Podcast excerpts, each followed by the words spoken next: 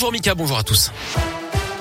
On commence par vos conditions de circulation avec ces difficultés dans le Puy-de-Dôme au sud de Clermont-Ferrand ce matin sur la 75 entre Vermonton et Orsay.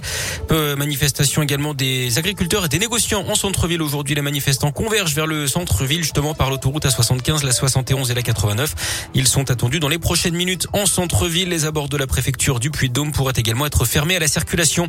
Sur les rails, c'est compliqué ce matin dans la Loire avec la panne d'un train de marchandises dans le secteur de la Fouillouse près de Saint-Etienne. Conséquence, la circulation est interrompu pour l'instant dans le sens Saint-Étienne-Bouin et Saint-Étienne-Roanne. Le dépannage est en cours. Les petits plats dans les grands. Demain soir, c'est le réveillon de Noël. Pas facile hein, de trouver un menu original qui plaît à tout le monde. Alors si ce matin vous êtes toujours dans le brouillard à vous creuser la tête pour décider de ce que vous allez manger avec vos convives, pas de panique, Radio Scoop vous vient en aide. On est allé directement dans les cuisines de Pierre Darret, restaurateur dans la région. Il nous livre un menu facile à réaliser sans trop de prise de tête justement. On irait sur une volaille, euh, c'est vrai qu'une bonne volaille euh, avec euh, soit des champignons, voilà, un peu riche parce qu'on a besoin de chaleur pour le moment, donc à la limite un peu crémé avec du vin jaune, euh, voilà, avec des morilles, avec vraiment des produits festifs. Des belles volailles, de la belle viande. Choisir une jolie bûche vraiment pour nous réchauffer notre cœur, parce qu'on en a besoin pour le moment. Puis après, je pense que la faute de goût, il faut faire attention, c'est pas boire un liquoreux avec du foie gras. Quoi. Voilà, quoi. si je peux vous donner un conseil, allez plutôt sur un Saint-Joseph blanc, sur des choses beaucoup plus fleuries, beaucoup plus, euh, on va dire, euh, fruitées en bouche. Et à consommer avec modération, évidemment. Et maintenant, c'est donc à vous de jouer. Dans l'actu local également, ce rassemblement hier à Saint-Etienne, entre 2 et 300 personnes se sont réunies devant le Blackbird Café, cet établissement dont le patron avait été violemment agressé vendredi dernier.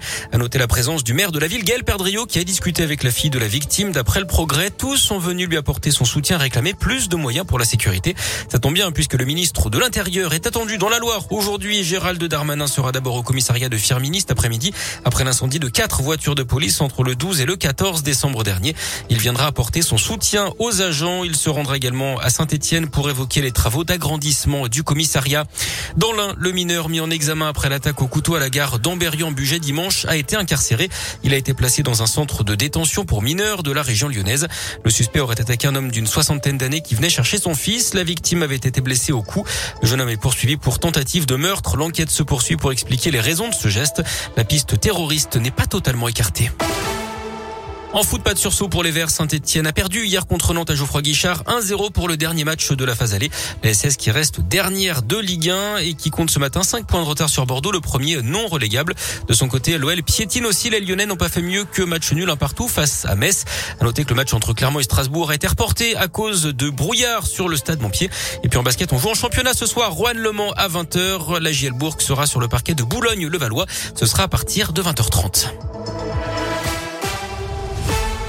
Merci beaucoup.